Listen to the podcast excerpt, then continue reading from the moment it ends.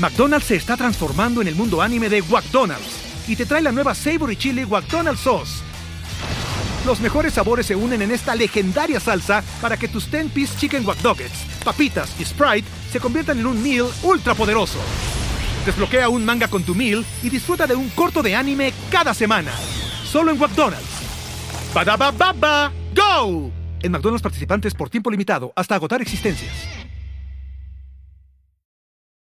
Does Monday at the office feel like a storm? Not with Microsoft Copilot.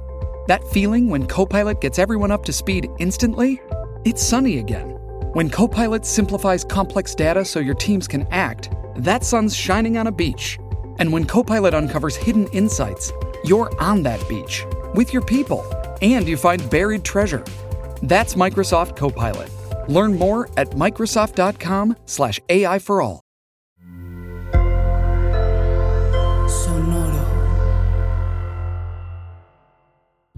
Supracortical. Supracortical. Supracortical. Con el médico psiquiatra Rafael López. Síguelo en todas las redes como arroba Rafa Rufus. No olviden que Supracortical es parte de Sonoro y que puedes encontrar la página de Sonoro www.sonoromedia.com para escuchar todas las producciones que tiene Sonoro y Supracortical es solo una de ellas. Bienvenidos a Supracortical. El día de hoy tenemos un programa muy importante. Eh, vamos a platicar con Lisbeth Brizuela, que es directora para México de Disability Rights International. Bienvenida Liz, ¿cómo estás? Hola, ¿qué tal Rafa? ¿Cómo estás? Saludo para ti y para todo tu público. Muchísimas gracias. Hoy aquí estoy acomodándome de inicio, pero mira, vamos a arrancar este programa desde una perspectiva eh, que quiero comentar de inicio contigo, porque desde el inicio, llevamos desde 2016, que es el tiempo que llevas tú colaborando con eh, Disability, eh, nosotros llevamos desde 2016 con este podcast. Y por supuesto que uno de los mensajes principales que hemos hecho desde el inicio ha sido, no le tengan miedo a la psiquiatría, no le tengan miedo a una hospitalización, ¿no? En un hospital psiquiátrico, a los tratamientos farmacológicos, eh, eh, tratar de romper con todo este estigma del miedo. De hecho, recientemente tuvimos por ahí un especial de algunos episodios dedicados al tema de la adopción, el acogimiento familiar. Y por supuesto que siempre que hacemos una conversación de esta, tenemos que darle un ángulo en particular. Y el ángulo que hemos buscado darle siempre ha sido un ángulo positivo. Sin embargo, eso significa que pues, también hay otra manera de contar las historias. Y cuando hacemos ese giro 360, nos da una visión más general. Solo quiero dejar esto desde aquí para que me platiques un poquito qué es disability, eh, a qué te dedicas tú, cuál es la intención de esta institución y de ahí nos va a dar mucho para platicar. Bienvenida, Liz. Cuéntame un poquito más de ti, tu puesto, la institución. Claro, Platícame. Claro que sí, Rafa. Pues mira, yo soy directora para México de Disability Rights International. Ujú, DRI es una organización internacional que tiene su sede en Washington, D.C. Tiene varias oficinas regionales en distintos países, como. Ucrania, Serbia, Londres y bueno, la oficina para México, en donde básicamente nos promovemos, no- nos dedicamos a promover el derecho de las personas con discapacidad a vivir en la comunidad y el derecho de las infancias, niñas, niños y adolescentes con y sin discapacidad a vivir en una familia. Nuestro principal objetivo es lograr la plena inclusión de las personas con discapacidad en la comunidad. Lo que hacemos, eh, tenemos un enfoque muy particular y visitamos instituciones como casas hogar, hospitales psiquiátricos, albergues, am, centros de asistencia social, Claro, orfanatos y, y, demás. ahí te quiero detener porque cuando escuchamos discapacidad, normalmente eh, se ha hecho desde hace años una campaña importante para entender lo importante de la inclusión en cuanto a temas de discapacidad, pero normalmente pensamos en una discapacidad motriz y casi siempre pensamos en una silla de ruedas, ¿no? Todo lo que hay en torno a una persona que requiere una silla de ruedas. Pero en este caso, tú me dices, no, nosotros de inicio, pues buscamos hacer visitas a lugares donde hay instituciones atendiendo personas y no estamos hablando tanto en sí de personas que tienen una discapacidad motriz, ¿correcto? ¿Cuál es el perfil de los usuarios que ustedes visitan? Eh, generalmente cuando visitamos instituciones encontramos a personas con discapacidades intelectuales y con discapacidades psicosociales. Cuando nos referimos a discapacidades psicosociales, hablamos de todas estas personas que han sido usuarias, ex- exusuarias, pacientes eh, y que han estado dentro del entorno psiquiátrico, que tienen algún diagnóstico de salud mental. Entonces, todo esto engloba a las discapacidades psicosociales desde un eh, enfoque de derechos humanos Ok. y así es como, como lo vemos. Entonces, encontramos esto. Pero Vamos a, tam- a- a usar un lenguaje más cotidiano, ¿no? O Vale. sea, ya, ya, ya me dijiste en una definición muy linda, muy técnica, pero en otras palabras, ¿a qué se dedican ustedes?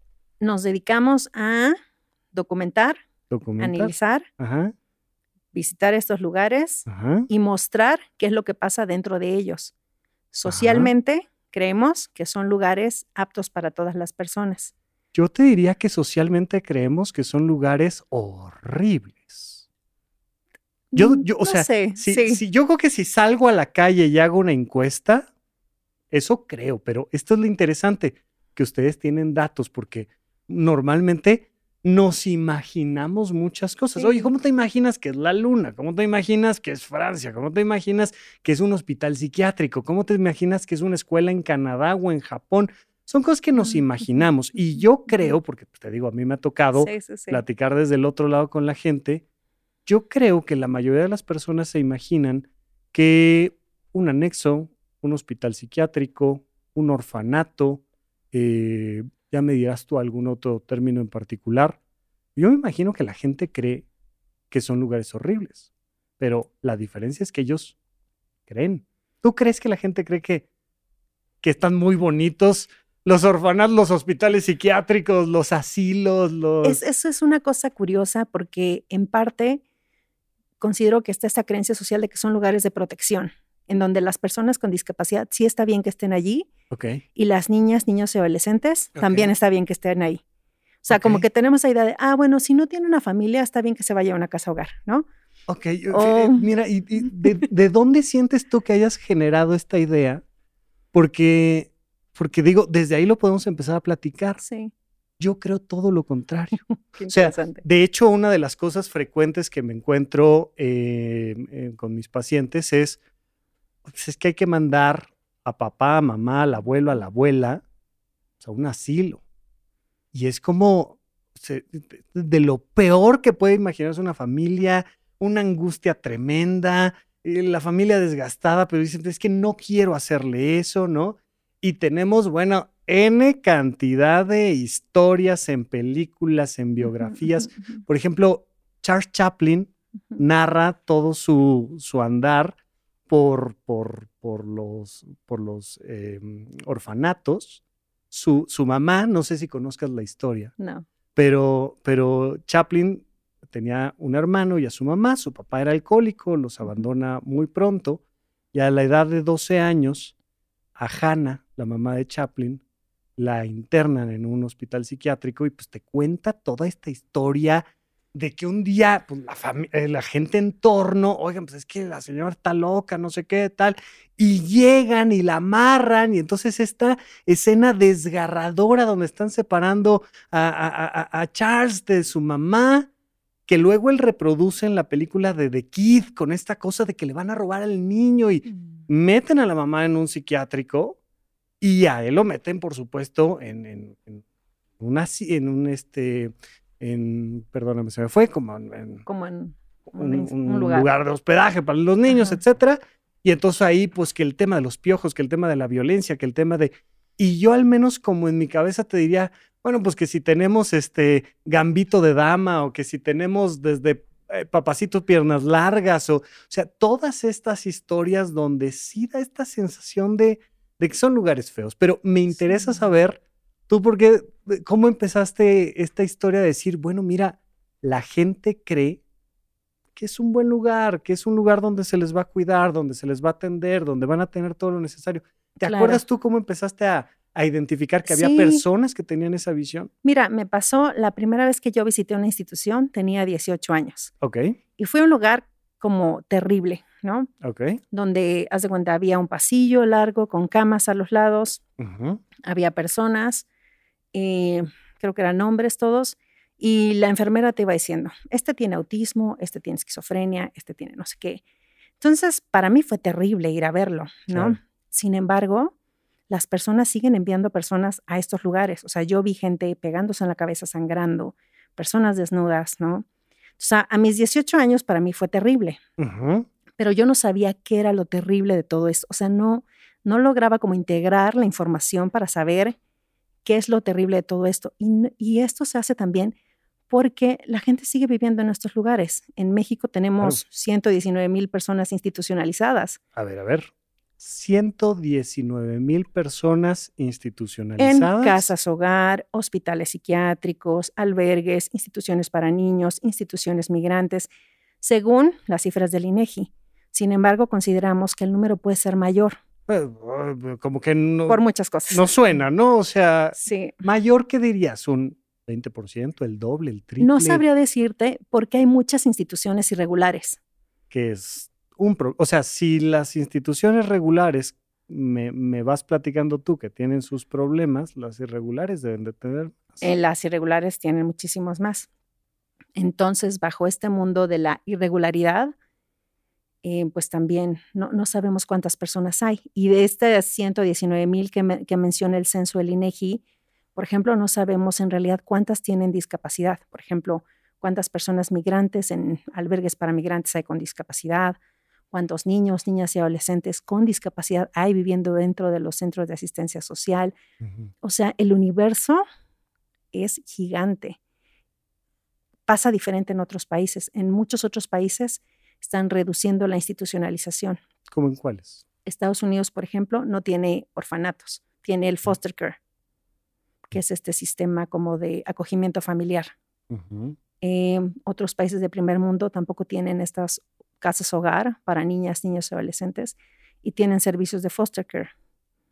Em, sin embargo, países como México y otros países en Latinoamérica siguen invirtiendo en estos eh, lugares para niñas, niños y adolescentes, ¿no? Por ejemplo, en el caso de niñez, em, en el caso de personas adultas con discapacidad, recientemente la Ley General de Salud, bu- bueno, hubo una reforma y hablaba de ya no construir instituciones, de o sea, asilares, tipo estos grandes hospitales psiquiátricos. Tenemos hoy en día un gran hospital psiquiátrico donde la gente permanezca mucho tiempo Sí, en claro. México. Por ejemplo, en Puebla está el Batán, Ajá. Hospital Psiquiátrico Rafael Serrano, tiene más de 200 personas.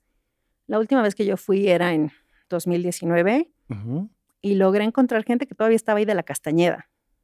Ujú. O sea, Samuel Ramírez, Ciudad de. México, Sí. también, ajá, décadas. ajá. Juan N. Navarro tiene un área especial, décadas de personas. Ok. Juan N. Navarro no tiene cientos de personas. No, pero tiene un área especial para personas adultas estancia. con discapacidad. Ajá. Entonces hay personas que pasan ahí toda su vida por el hecho de tener una discapacidad. Lo que hemos encontrado es que hay dos factores principales para que las personas permanezcan de por vida en estos lugares. Uno es la pobreza y la otra es la discapacidad. No tenemos opciones o alternativas comunitarias para atender la salud mental. O sea, tú no vas a tu clínica y te dices, oye, necesito cierta atención y te dan la atención. Entonces se van a atención de tercer nivel, es decir, como a los hospitales psiquiátricos, cuando la atención debería ser comunitaria. Y hablar de servicios comunitarios también implica crear opciones educativas, opciones laborales, opciones de recreación, opciones de salud. Entonces, cuando estamos cubriendo todas estas áreas accesibles a todas las personas, pues ya hablamos de, la creación de servicios comunitarios. O sea, que una persona no tenga que ir al fray de su casa dos horas y media, esperar dos horas a que le den cita, 15 minutos, regresar dos horas y media a su casa, sino que dentro de su comunidad pudiera tener los servicios de atención a la salud mental que, requieran, ¿no? Eso es muy importante. Ok. O sea, eh, tú lo que me estás diciendo es que esta brecha eh, económica que tenemos directamente está relacionada con la mala atención que tenemos en términos de salud mental. Sí.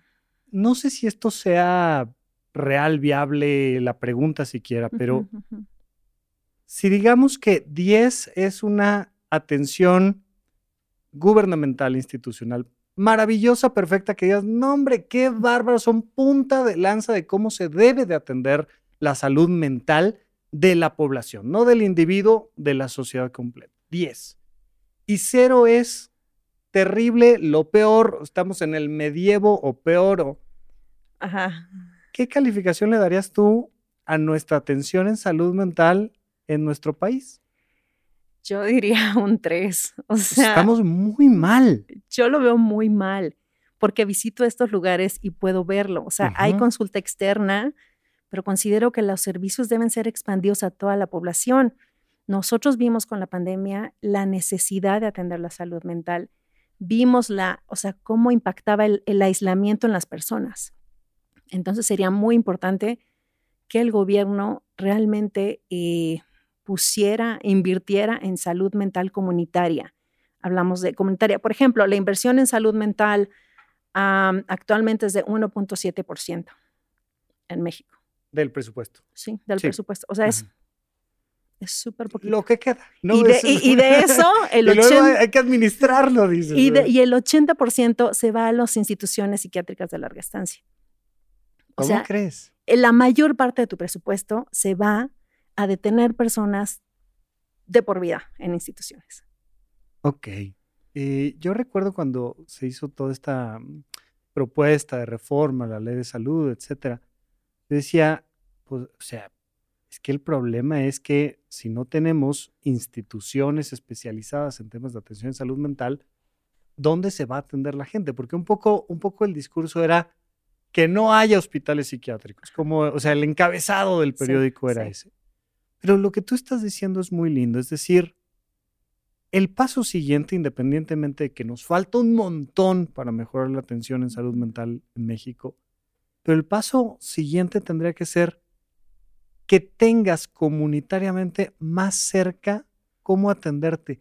¿Cómo te lo imaginas? O sea, porque yo me imagino que las personas ni siquiera tienen idea de cómo, Claro. cómo se vería eso, cómo, Sí. cómo se ve la película de eso. Sí, fíjate que es difícil imaginarlo si no lo has visto. Ajá. O sea, a nosotros nos han llevado a hacer varios como recorridos en distintas ciudades en Estados Unidos para conocer cómo funcionan estos servicios y tener en el imaginario eso de cómo funciona, ¿no? Sí.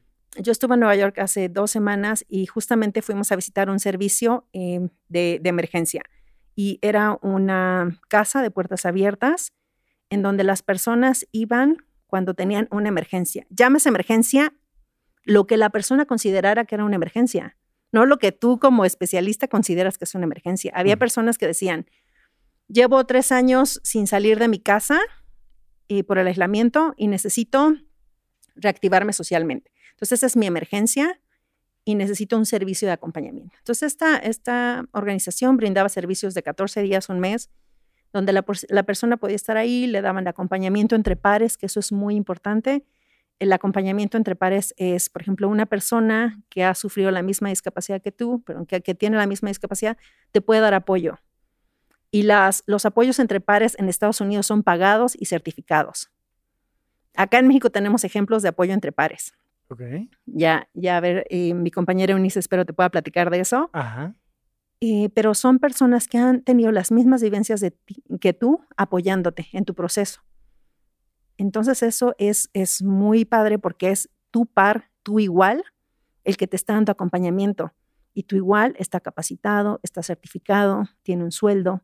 Ese es su trabajo. O sea, es un- una especie de, de servicio social, es decir, no, no, no soy un médico, un psiquiatra que te va a recetar algo, sino soy alguien que sabe por lo que estás pasando, pero que sí tengo este respaldo gubernamental Sí, que me forma, que me apoya, que me paga, sí. y entonces empezamos a crear esta comunidad. Así es. Entonces, esto es un estilo de servicios comunitarios. Y te digo, en este lugar las personas podrían estar como de 14 días a un mes.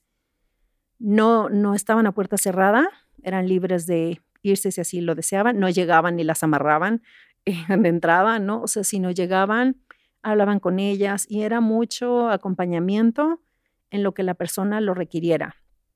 Y de ahí, dependiendo, es que se regresaban a su casa o eh, le hacían algún tipo de, de, acompañamiento, canalización con otros servicios en, en, Nueva York para que la persona pudiera seguir recibiendo apoyos. Entonces, esto es un tipo de servicio comunitario en temas de salud mental. Hemos visto otro que también me gusta mucho, que se llama Housing First, es decir, casa primero.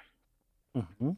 Muchas de las personas con condiciones de salud mental, eh, personas en situación de calle, no tienen un lugar donde quedarse. Y lo que hace este programa es, primero que nada, solucionar la vivienda. ¿Dónde va a vivir esta persona? ¿Qué va a pasar con esta persona? Porque muchas veces las personas no tienen dónde estar.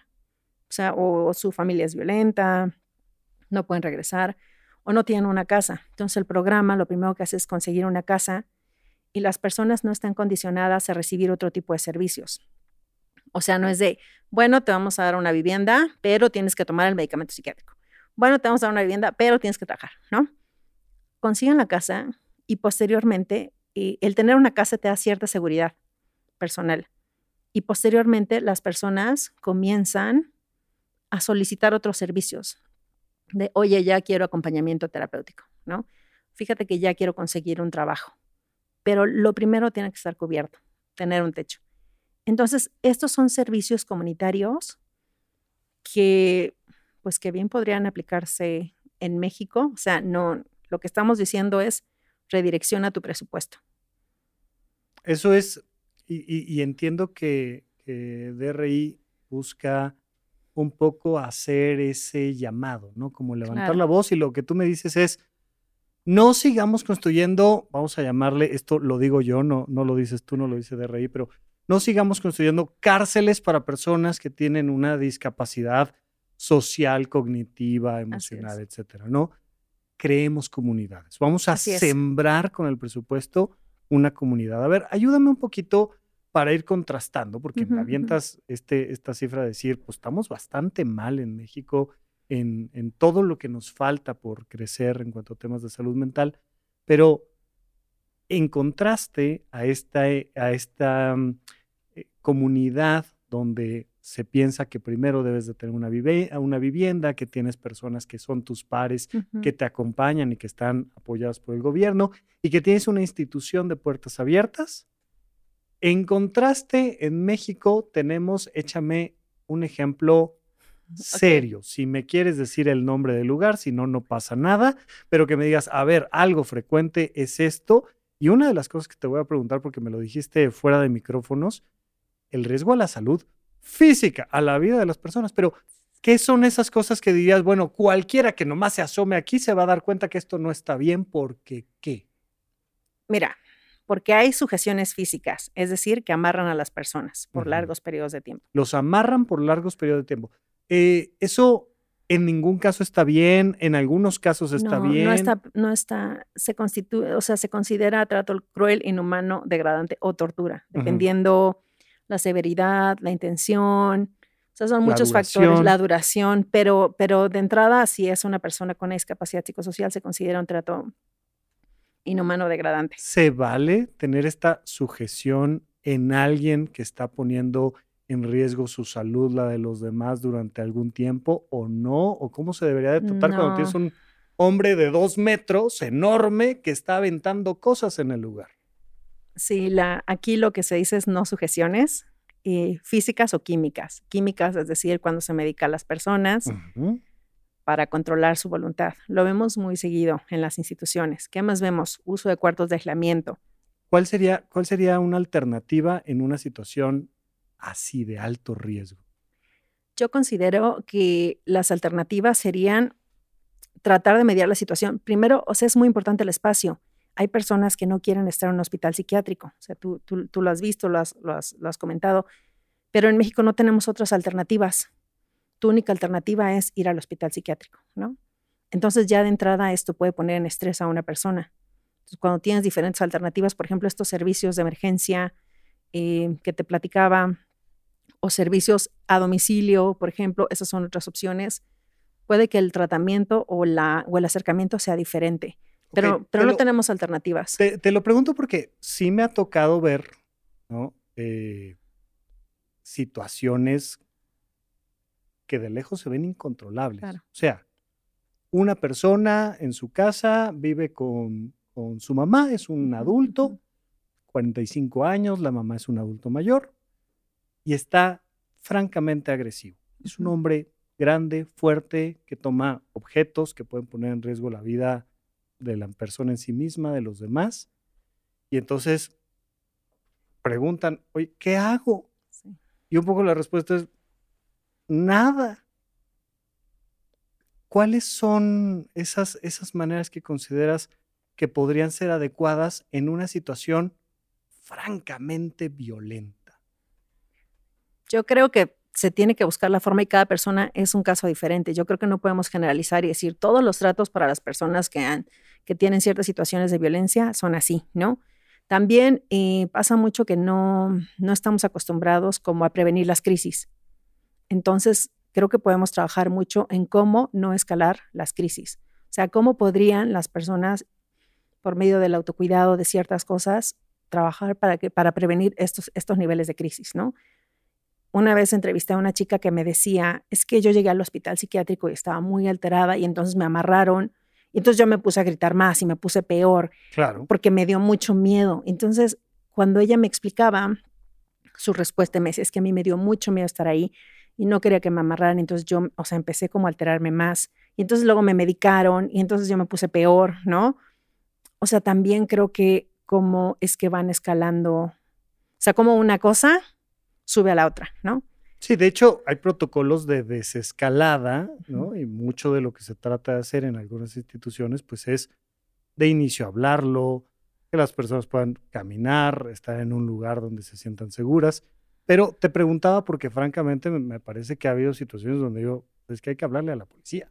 O sea, no hay más, ¿no? Pero luego tenemos estos otros casos del otro lado donde dices, oye, ¿esta persona cuánto tiempo lleva en la cama? Seis días. Sujeta, ¿no? Pero Sí, mm, Sí, sí, sí, tenemos sí. de todo, ¿no? O sea, hay, hay- hay una cantidad de situaciones que son complicadas, pero una de las cosas que, que dices es, tenemos muchísimos casos donde se podría evitar la sujeción claro. o el aislamiento o la agresión y pasa. Sí, y cualquier cosa, bueno, DRI trabaja con varios expertos en salud mental, o sea, psicólogos clínicos, psiquiatras y demás. Creo que ellos son las personas idóneas para darte así, decirte, puedes hacer A, B o C. Si quieres, un día los podemos invitar y ellos ¿Cómo que no? te den como las opciones de qué se puede hacer en estos, en este tipo de casos más particulares. Pero sí hay opciones. El punto es que no las conocemos y que no las hemos visto. Entonces, cuando no las ves o cuando no sabes que existen, siempre piensas que la opción es pues que amarrar a una persona o encerrarla o medicarla porque no tenemos alternativas, ¿no? Ujú. Entonces, si el sistema de salud también nos diera otras opciones, pues no habría necesidad de escalar, de escalar estos casos, ¿no? Me comentaste, decía yo, están estas sujeciones físicas, pero también el uso de medicamentos, que es una sujeción medicamentosa Sí. y que se llega a utilizar de manera excesiva. Y es muy diferente a que una persona tome un medicamento. O sea, tú puedes tomar un medicamento por decisión propia. Tú vas, Tú dices, vas con a mí el me pasa esto, sí. lo dialogas, Van te contigo, informas, exacto. claro. Y es, ok, esto te va a servir. Oye, me cayó un poquito mal, sí. ajustemos la dosis, tal, tal, tal. Eso, pero tenemos personas encerradas, Medica sobremedicadas. sobremedicadas, para controlar su, ah, su voluntad, o sea, su, su conducta. su conducta, ¿no? Que muchas veces es el reclamo de la familia, pasa mucho, por ejemplo, con los adultos mayores, de decir, "Pues es que se para de la cama. Pues sí, a veces la gente se para de la cama. No, pues es que no, o sea, no, necesito que esté, sí. ¿no? Este, Sí. eh, controlable, ¿no? Y, y- y se sobremedica. Y me dabas datos que quisiera pedirte de que ponen en riesgo la vida de las personas y Sí. no solo eso, o sea, lamentablemente llega a casos Sí, letales. hay un, hay un caso de un hospital psiquiátrico en donde de 300 México. en México, Ujú. 300 personas, 92 murieron a causa de los medicamentos psiquiátricos. De 300 personas, 92, o sea, un tercio de las personas que estaban ahí, solo por estar ahí, En dos años murieron por el uso de medicamentos psiquiátricos, por el mal uso de los medicamentos psiquiátricos. ok, ok. Quiere decir que no sabemos muy bien cómo, cómo pasó. Hemos pedido información y no la hemos recibido. Puede ser que las dosis hayan estado más elevadas, puede ser que también, también lo que pasa mucho y que nos han comentado es que a falta de ciertos medicamentos sustituyen con otros. Claro. No todos le caen bien a todas las personas. No, y no es lo mismo una cosa que la otra, ¿no? Y además muchas veces traes un tratamiento y si lo cambias de golpe por otra cosa, también tiene sus efectos adversos. Así ¿no? es, así es. Entonces, pues pasa, pasa esto, ¿no? Em, y me gustaría también, otras de las cosas que vemos en estos lugares son abuso sexual, físico, trata con fines laborales y sexuales. O sea, creo que también una de las cosas que, que observamos y que nos preocupan es esta detención de por vida, solo porque tienes una discapacidad.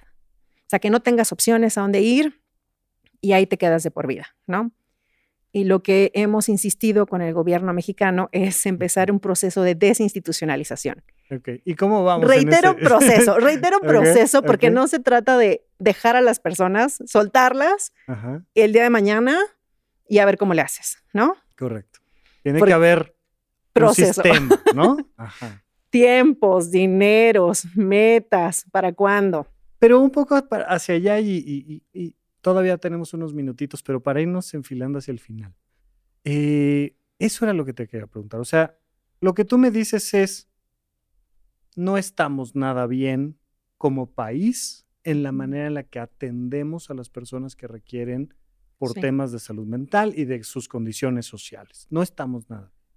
Pasan cosas graves, hay otros países donde las cosas se van haciendo mejor y nos van marcando el camino, pero me gustaría también saber si, si DRI ha tenido éxitos, si tú te has sentido tal vez orgullosa de algún proyecto en especial, de algún diálogo con el gobierno en particular, de alguna institución que hayas visto que haya mejorado. ¿Hay algo que se haya hecho mejor en estos últimos sí, años? Sí, yo creo que sí. Em, algo muy importante es resaltar que la participación de las personas con una discapacidad psicosocial ha aumentado. O sea, que la participación en sus procesos, en conocer sobre sus derechos, ha aumentado. Un proyecto en el que estoy orgullosa, pues es el Colectivo Chucán, que es la primera organización que se creó en México de y para personas con discapacidad psicosocial. O sea, ellos mismos se administran como organización y ellos mismos como plantean sus actividades y apoyan, justamente tienen este apoyo entre pares con otras personas que tienen las mismas condiciones de, discapacidad. Entonces, pues es un proyecto que ya lleva 11 años. Terrey ya lo soltó hace, hace algunos años para que ellos pudieran ser una organización autónoma. Entonces, a partir de la creación del colectivo, han surgido distintos activismos. Eh, por ejemplo, está Orgullo Loco, Mad in Me- en México. ¿Qué es Orgullo Loco? Qué bonito nombre tiene. Cuéntame. Orgullo Loco es un movimiento de personas eh, expertas por experiencia, así se llaman las personas que son, eh, pues que han tenido estas experiencias. O sea, así como te decía, apoyo entre pares, pues es exactamente lo mismo. Ajá. Las y los expertos por experiencia organizándose a fin de reivindicar la locura. Está lindísimo. está bello. Orgullo Loco. Y luego me dijiste Mad in México. Ajá, que es un O sea, en vez de made in, en vez de hecho en México, made in mad México, de es loco. Mad Loco en México. ¿no? Así es. Está, está lindo también el nombre, está muy creativo. Sí, este es un proyecto, digo, Orgullo Loco y Mad en México son, son proyectos de otras organizaciones, pero que han sido eh, parte de este movimiento. Y Mad en México hace como publicaciones de y para personas con una discapacidad psicosocial. O sea, ellas publican lo, lo que quieren, lo que les, los, los temas que les interesa y bueno, pues ahí está un espacio para, para publicar desde sus propias voces. Entonces yo creo que algo muy importante es que las voces de las personas están siendo escuchadas, más personas están diciendo, oye, no, pero yo quiero decidir sobre mi tratamiento, oye, pero esto que me dijiste no estoy de acuerdo con lo que me mandaste, ya me informé, ya busqué en internet, ¿no? y vi esto y esto y esto. El consentimiento informado es, es muy importante. La toma de decisiones anticipadas, que también lo trabajábamos con el colectivo. Por ejemplo, ¿qué vas a hacer si tienes una crisis? ¿Qué quieres hacer? ¿Cómo, cómo te gustaría que que se te sucediera? Así ¿no? es. O sea, vamos a platicarlo antes de que suceda la Exacto, crisis para que nos pongamos de acuerdo. Fíjate que ahorita que hablas del consentimiento informado, me tocó estar en algunas instituciones donde primero se aplicaba el tratamiento, se hacía como la sujeción química, eh, física, y luego pues pasabas con el consentimiento informado, entintabas el dedito y le pasabas la huella digital. es Pues, lo menos informado que es puede haber ese menos consentimiento. consentimiento informado que existe. Ajá.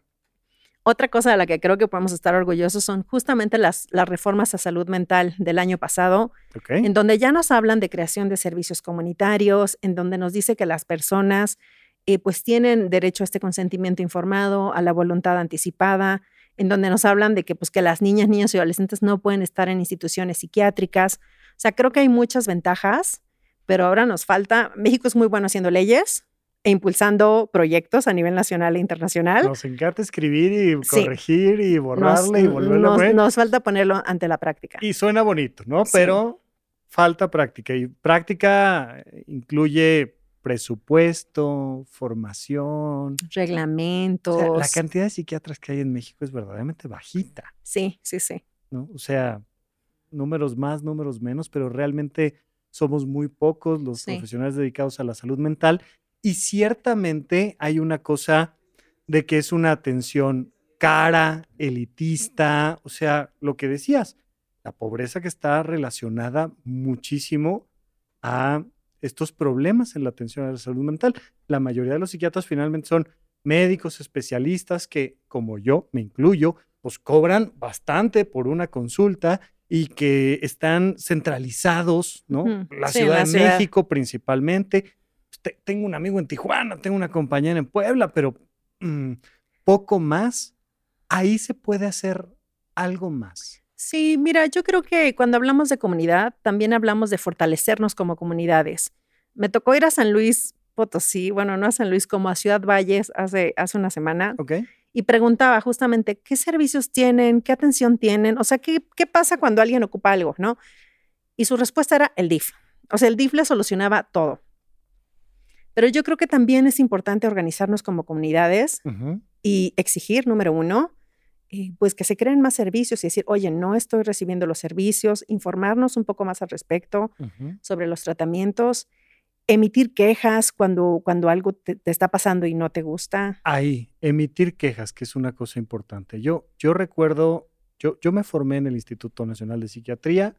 Si tú tienes otros datos, adelante, pero a mí me parece una institución que cuida mucho los derechos humanos, que tiene una formación académica muy buena y que constantemente estábamos recibiendo quejas. O sea, era tiro por viaje, quejas. Y la queja era válida, por supuesto, pero muchas veces que decían, "Eh, por favor, es que el doctor este, me dio cita dentro de dos meses. Pues, ¿qué hago? La gente Claro, está saturada. Tengo 30 minutos para atenderte. Uno de los problemas que teníamos en la consulta externa. Tengo 30 minutos para atenderte cada dos meses. Y si por mis propios derechos humanos me tocan vacaciones, pues te veo en dos meses y 15 días. Y entonces llegaban las quejas, pero algo que me parecía que los directivos, las directivas, sobre todo eh, eh, la mayoría de ellas eran mujeres, era que sí fomentaban a los usuarios Sí, el poner la queja. sí. Oye, sí, es un problema y a nadie le gusta recibir quejas y nosotros vamos a tener que contestarlas por escrito y está el órgano interno de control y tal, pero de repente cuando queremos poner una queja es cuando estamos en medio del problema y cuando el problema ya se resolvió, ya nos da igual y ya no pusimos Sí, la queja. sí. Poner las quejas Y dar seguimiento. por escrito y darle Por seguimiento es importante, ¿no? Claro que es importante, porque si no, no vamos generando un registro de lo que realmente está pasando en México. O sea, tú vía transparente- eh, transparencia preguntas, ¿cuántas, ¿Cuántas quejas hay? ¿Cuántas personas han sido esterilizadas en contra de su voluntad? Y nadie te da datos porque no Nada, hay quejas. ninguna. porque nadie. Entonces, es muy importante pues levantar una queja para tener un precedente de lo que está pasando y darle seguimiento. Eso sí, invitaría a tu público eh, darle seguimiento, levantar las quejas, o sea, Sí. Quejarse. Es muy importante saber. Hacer comunidad, Hacer buscar comunidad nosotros mismos cómo atendernos. con nuestra familia, con nuestra colonia, con nuestras escuelas, con nuestro trabajo, crear comunidad es trabajo de todas las personas. Hablar antes de que sucedan las crisis. Sí, hablar antes. Poner las quejas y consentimiento informado. Sí, informarse, por tanto. Claro, ¿no? claro. Es, es- es muy importante todo esto que dices. ¿Hay instituciones que sientas que van bien en México? Eh, Instituciones grandes, medianas, pequeñas. Mira, hemos buscado muchísimos proyectos a ver si alguno nos gusta en torno a la atención comunitaria y Ujú. no hemos, contra- no hemos encontrado uno que, que realmente consideremos eh, va, va a la lanza, ¿no? Eh, hemos ido a algunas instituciones psiquiátricas que nos dicen, ya recibimos el premio tal, tal y tal, y sin embargo vemos cuartos de aislamiento para niños, ¿no? Entonces, la verdad es que todavía creo que nos falta mucho y diría, atención comunitaria. O sea, Yo, yo insisto, eh, este, este proyecto del podcast siempre tuvo este espíritu de, de invitar a la gente a finalmente así atenderse, ¿no? a poner la queja, claro. atenderse. Yo insisto, yo estuve cuatro años en el Instituto Nacional de Psiquiatría y, y- y veo una mejoría constante, aunque sin embargo, pues por lo mismo era evidente que había cosas que mejorar en muchas Claro. áreas y entre otras la saturación que tenemos y de gente que viene de otros estados a su consulta. O sea, yo tenía pacientes que venían de Oaxaca para su consulta bimestral y, y pues si ellos hacían el esfuerzo y lo lograban y llegaban, significaba que había muchos otros que no iban a llegar, ¿no? Eh, que, y esto es por la falta de servicios, porque no tienes servicios en tu estado. No, O sea, no hay nada. ¿no? Y, y, y por supuesto que algunos lo buscaban y era de, oye, me sale peor, me, me cambian el tratamiento, me atienden mal, me agreden, prefiero venir a la Ciudad de México y la atención no es perfecta, pero pues sí es mejor que lo que encuentro en la comunidad y, y creo que es una parte que, que nos falta seguir mejorando, pero por supuesto la invitación que hago es eso, ¿no? Tratemos de entender qué le Sí. toca a, a quien nos está escuchando Claro. pero también hacer un llamado a instituciones públicas y privadas, así como me dabas algunos eh, síntesis de acciones concretas. ¿Qué le toca a las instituciones públicas y privadas que digas, oigan, no se les olvide, por favor? les encargo"? Desinstitucionalizar, primero que nada. O sea, Sí. cambiar el modelo de atención, eh, que las personas no estén ahí permanentemente. Eso creo que es lo primero que les toca.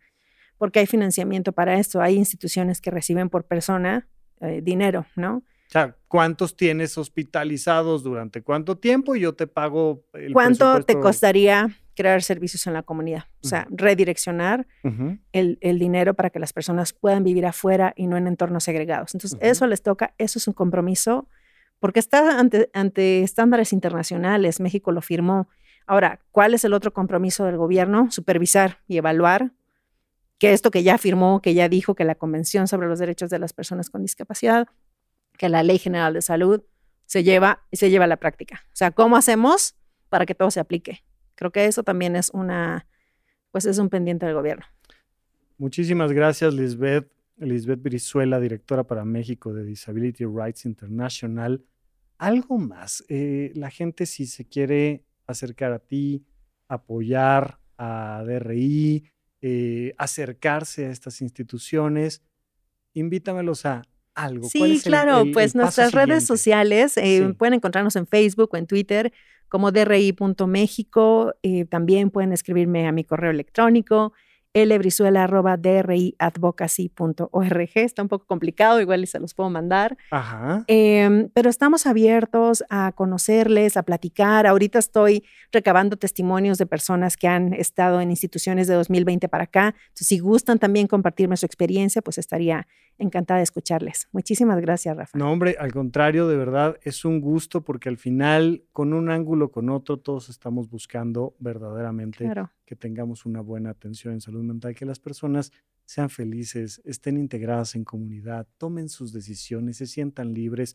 Y creo que DRI está haciendo un gran trabajo. Y Liz, mi- mil gracias por venir, de verdad. Muchas gracias. Y por acá. Muchísimas gracias, Rafa. Nos vemos. Gracias por escuchar Supracortical. En verdad me interesa muchísimo conocer tu opinión sobre este episodio o cualquier otro que quieras platicarme. Puedes encontrarme como arroba Rafa Rufus en Twitter, en Facebook y en Instagram. Quiero darte las gracias por escuchar Supracortical y sobre todo por suscribirte y seguirme donde sea que estés escuchando este programa y así te puedes enterar todo el tiempo de nuestros próximos estrenos.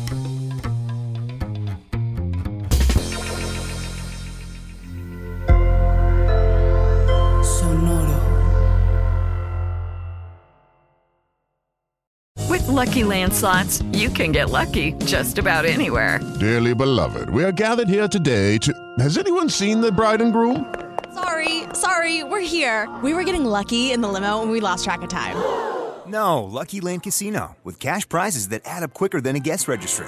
In that case, I pronounce you lucky. Play for free at LuckyLandSlots.com. Daily bonuses are waiting. No purchase necessary. Void where prohibited by law. 18 plus. Terms and conditions apply. See website for details.